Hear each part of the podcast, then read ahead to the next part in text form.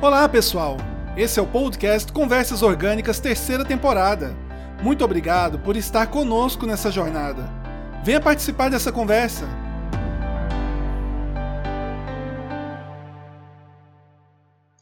Saudações ouvintes! Hoje é sábado, um episódio muito, muito especial de Conversas Orgânicas. Dessa vez eu vou começar dizendo onde eu estou. Eu estou em Goiânia. E você, Cleber, onde você está? Como é que, como é que você está e onde você está? Alcimar, hoje eu estou numa cidade maravilhosa chamada Goiânia. Para variar um pouco, pessoal, um dia eu ainda vou mudar a cidade, porque eu vou gravar em outra cidade e aí eu vou poder falar que eu sou um cara viajante, igual ao Alcimar. Mas enquanto isso não acontece, eu não tem problema nenhum. Isso significa, isso significa que você gosta muito de Goiânia tanto quanto eu e você tem o privilégio de desfrutar da cidade. Eu não tenho, eu viajo pra caramba, então é, eu não tenho esse privilégio que você tem. Tá certo. Ué, mais saudando os nossos, nossos ouvintes, esperamos que todos estejam bem. Hoje é um episódio que a gente conversa um pouquinho mais do que só o de quarta-feira. E sobre o que, que nós vamos falar hoje? Olha, Alcimar, no episódio de quarta-feira a gente falou um pouquinho sobre foco e controle. Eu acho uhum. que esse é um assunto interessante para a gente desenvolver um pouquinho mais, para poder contribuir um pouco mais com nossos ouvintes. Acredito que esse seja um Bom. tema interessante da gente falar. Correto. Então eu vou, eu vou perguntar para você, né? Começar perguntando.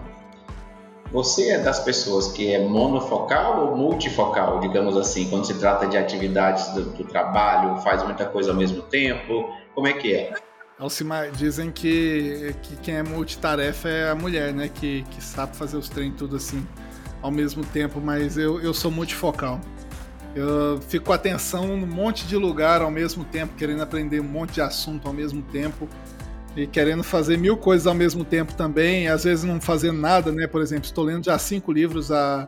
Não, para ser sincero, uns 15 livros a, a, desde o começo do ano e não terminei nenhum ainda. E não terminou nenhum ainda, né? Mentira, eu terminei já uns dois, mas assim, tô quase finalizando todos eles, mas fica aquela coisa assim de fazer inclusive atividades do trabalho, é, é terrível, é terrível assim no, no, no geral. Mas eu, Bom, assim, eu não sei.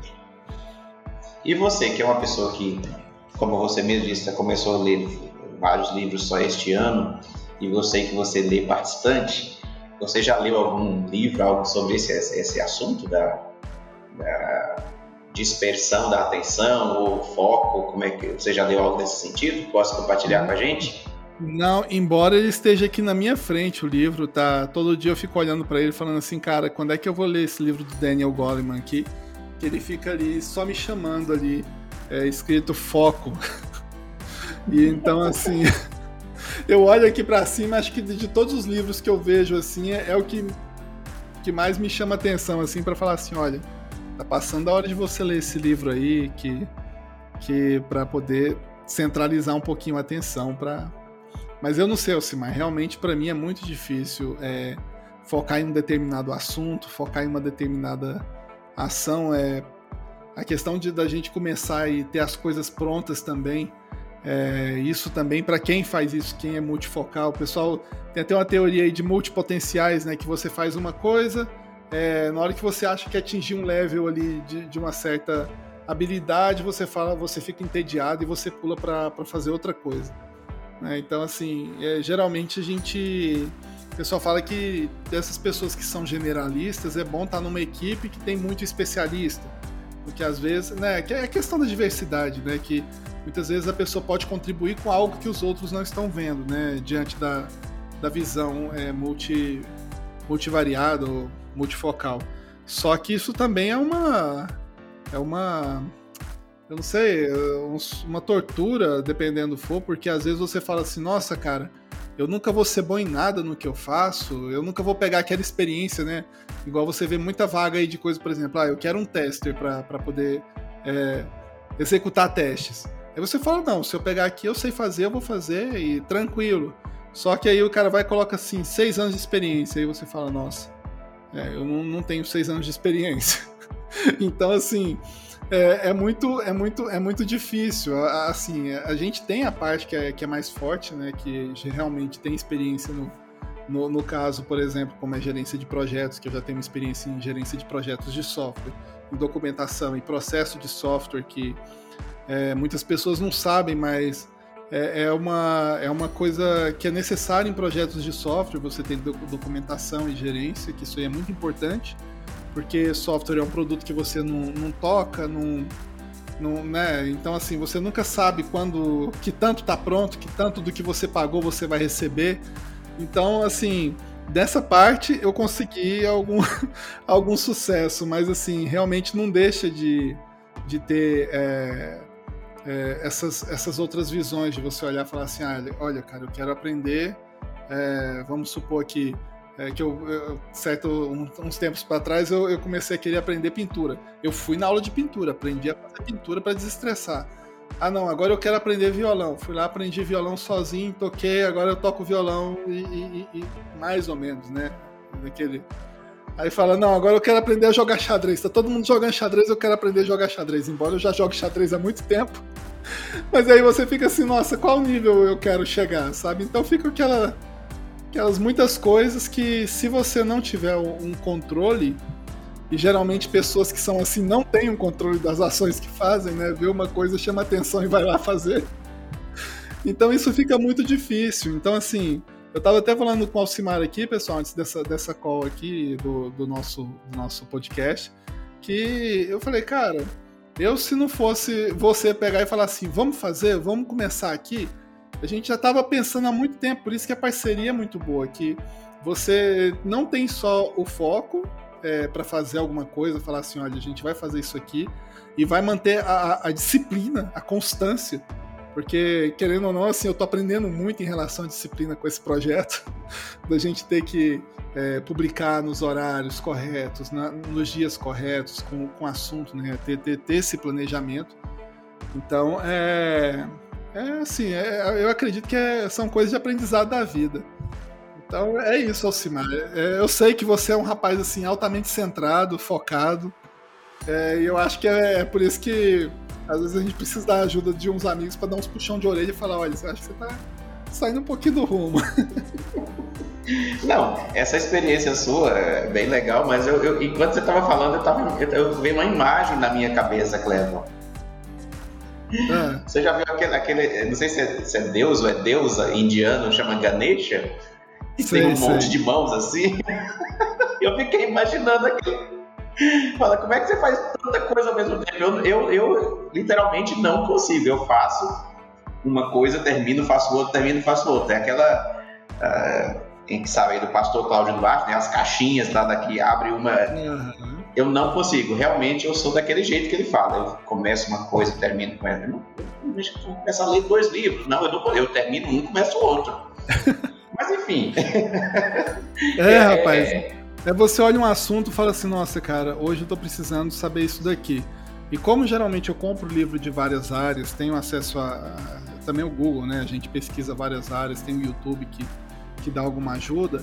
E, e, como eu trabalho, eu sempre trabalhei em ambiente startup, às vezes você precisa fazer aprender uma coisa ou outra, né?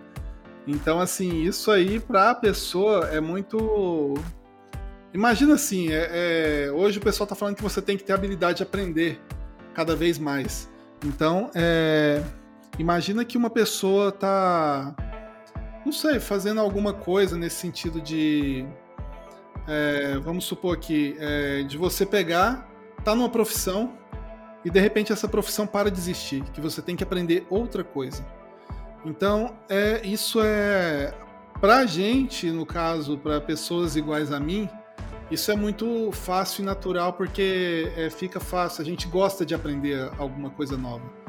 Agora, só que é igual eu te falei, como a gente se força ou não tem o foco para poder fazer alguma coisa, acaba que fica muito difícil e cansativo você falar assim: nossa, eu tô aprendendo, tem que estudar isso aqui tudo agora. Ah, não, agora para um pouquinho, é, coloca aquilo em prática e muitas vezes não chega nessa, nessa área da prática. Você lê, e aí já fala, nossa, tem outro assunto ali que chamou a atenção, vou dar uma olhada. Então isso é, é muito difícil. É, para quem é desse jeito é muito difícil é, lidar com foco, né? Mas e é, você, mas... Você falou que tem as caixinhas. Como é que você faz aí para organizar, então, essas muitas tarefas? Porque, por exemplo, toda semana você está em um cliente. Como você faz para organizar essas tarefas ao longo da semana? Então, eu aprendi essa a disciplina que eu tenho hoje, ela foi aprendida de forma muito empírica, é, porque eu trabalho há muitos anos, há duas décadas que eu trabalho com projetos. Os projetos são semanais. Eu atendo um cliente na semana, terminou a semana, já começa outra história. Então eu, eu, eu fui forçado, na verdade, a fazer isso. Então eu, eu hoje é um hábito para mim, não é mais, é um hábito mesmo. Quando eu termino uma semana, tudo que tinha que fazer fica pronto no sábado ou no domingo. Isso depende, né? Se eu viajar no domingo, sábado, quando eu chego em casa, ainda que seja de madrugada, ainda que seja como acontece algumas vezes, eu tenho que terminar, tem uns relatórios que eu tenho que fazer toda semana, eu faço esse relatório, assino, envio por e-mail, ou seja, realmente a minha semana termina. Na segunda-feira é outro, outro, outro projeto, outra história. Então eu fui meio que forçado a isso, porque tem bastante tempo, isso já é um hábito para mim. E uma coisa que eu aprendi é eu também já fui assim, muito disperso de querer fazer muita coisa. Só que eu vi que eu começava muita coisa e não terminava. E, e, e no meu caso, ficava aquela sensação pesada, muita coisa. Eu comecei, comecei eu, eu me cobrando, a autocobrança, eu me cobrando por que, que eu não terminei. Aí eu comecei a, a pensar, aquela, como eu, na quarta-feira eu falei, mas o que, que eu posso fazer pra, sobre isso? Para eu não ficar pesado, eu vou ter que começar menos coisas.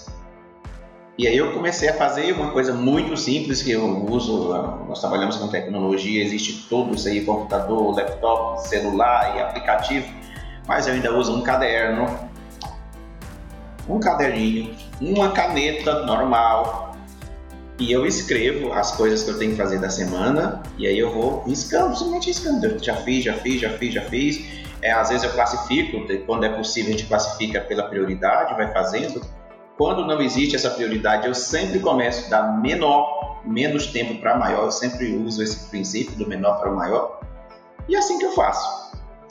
E o que, que eu ganhei com isso? A sensação da realização, aquele sentimento de ter terminado. Isso é muito bom, é um, é um prazer mesmo você dizer, eu comecei e terminei. Quando eu risco uma linhazinha ali do meu caderno, eu terminei essa, essa tarefa, terminei essa tarefa. Então, o projeto é de uma semana, mas é dividido em pequenas tarefas e a gente vai eliminando pouco a pouco.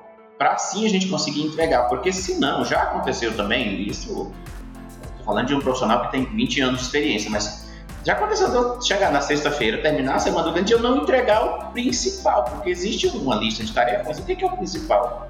O principal é, por exemplo, um plano orçamentário da empresa. Para chegar nesse plano orçamentário, fluxo de caixa, essas coisas, existe uma série de tarefas e eu fazia, às vezes não entregava, aí começava, aí vem a cobrança, né? Porque se eu estive aqui uma semana toda trabalhando, eu não fiquei à toa, por que, que eu não entreguei? Então, o que, que eu tenho que entregar? O principal, divida em tarefas e tem que entregar aquilo ali. Então, porque, como eu falei, não, é, não foi nenhum estudo sobre isso, nada de pesquisa, nunca foi na vida, de forma empírica, é porque, assim, consultor trabalha por hora, a gente é remunerado por hora. Então, a cobrança que o cliente faz em cima da gente é muito grande. E com razão, né? Já que ele está pagando, né? Nada mais justo. Mas, assim, eu tive que me educar e criar essa disciplina nesse sentido de entrega, porque a sensação da entrega e da realização é fantástica. Nossa, mas é verdade, viu, Simar? É, é uma dificuldade, assim, que eu tenho de de poder focar em uma coisa assim mais é, pessoal, tá? É, quando é profissional, realmente tem aquele esforço, só que assim o esforço é hercúleo para poder pegar e falar assim, cara, eu vou começar esse projeto e vou terminar esse projeto num, num prazo que, que foi determinado e tal. Então, assim, é, tem a habilidade do foco, mas requer um esforço maior para poder ser feito. Esses, esses dois últimos meses eu trabalhei em um projeto e realmente assim teve que ter o foco para poder ter o início, o fim da, da, da parte do projeto. Realmente é, é, gratificante quando você começa aquele, aquela tarefa e faz a entrega. Mas assim veio da, dessa parte, apesar de ter a, a dificuldade pro, do esforço de, de focar naquilo ali para poder entregar, é, eu acho assim que também tem a, a questão da responsabilidade que pesa muito Então, por exemplo, quando você, você tem um compromisso com alguém, você precisa honrar aquele compromisso, gera também uma, uma motivação para você focar naquilo ali e fazer as entregas. Porém, realmente, a questão da, da, do controle de tarefas, de tasks, é, a gente peca um pouco nisso daí por não fazer. E realmente é, é uma técnica que, embora simples, né, tem, tem uma, um poder aí para poder gerar execução do seu projeto que, que é muito importante. É, eu acredito que o segredo é você transformar isso num hábito, né? Transformar num hábito e aplicar em todas as áreas, na área pessoal e na área profissional. E para chegar esse, nesse ponto aí de aplicar na área pessoal, que realmente é muito mais difícil do que como profissional, porque existe alguém que está te cobrando, aí tem que ter muito é, autoconhecimento, tem que se amar muito, muito mesmo, saber que você é o seu melhor produto, você e, e, cada dia a gente tem que estar na melhor versão. Né? A minha melhor versão hoje, amanhã vai ter que ser melhorada, vai ter que ter uma versão um pouquinho melhor e depois um outro pouquinho melhor. Para que isso aconteça, a gente tem que, tem que partir disso para chegar nesse ponto. Né? Por que, que eu vou para ter que, por que, que eu vou para academia? Porque eu quero uma melhor versão de mim mesmo. Eu quero viver mais tempo com mais saúde. E quando há, claro, a razão da coisa, a gente faz. Porque não vai ter ninguém cobrando isso. Nós somos adultos, ninguém vai cobrar. Agora, não, mas eu faço isso por quê? Porque quando eu vou comer uh, comida gordurosa todos os dias, porque isso vai me, me, trazer doença. Doença não é uma coisa boa, então é, é por aí. É, o, é o simples, poderoso, está bem claro, muito bem resolvido, muito bem definido. E para isso é muito amor próprio. Não tem outra receita, é amor próprio para você se olhar no espelho e se achar a pessoa mais linda do mundo, você se amar. Isso não é narcisismo, isso é autoconhecimento e autorreconhecimento também, né? Saber quem você é, por que está aqui, para a gente viver mais, né, cara? Viver tão bom, a vida é tão boa, apesar das coisas que tem, mas a vida é boa, é boa. Inclusive, quando a gente tem amigos que você está meio para baixo, você liga e conversa e você já melhora, olha, a vida é perfeita com amigos e com saúde, a vida é perfeita. Clevo, mas assim, nosso tempo já está um pouquinho estendido, né? Eu acho que já vou parando por aqui. Só agradecer a nossa audiência por estar com a gente em mais esse episódio. Se você tiver, a gente espera que isso tenha aporte valor à sua vida e se você gostar, por favor, compartilhe com seus amigos para que a gente consiga chegar ao maior número de pessoas possíveis e impactar as pessoas positivamente. E com isso eu me despeço por aqui, Cleber. Agora é com você que fecha esse nosso episódio. E hoje nós estamos usando uma plataforma diferente. Estamos gravando em áudio e vídeo. No Zencaster. É. Vamos ver. é, vamos ver. Então é isso, pessoal. Agradecer ao Alcimar pelo tempo. Agradecer você aí pela companhia até aqui. E, e o que você faz? Se puder aí, compartilha com a gente o que, que você faz para ter o foco nas suas atividades e poder obter o melhor do seu tempo. Muito obrigado, bom sábado para vocês e até a próxima.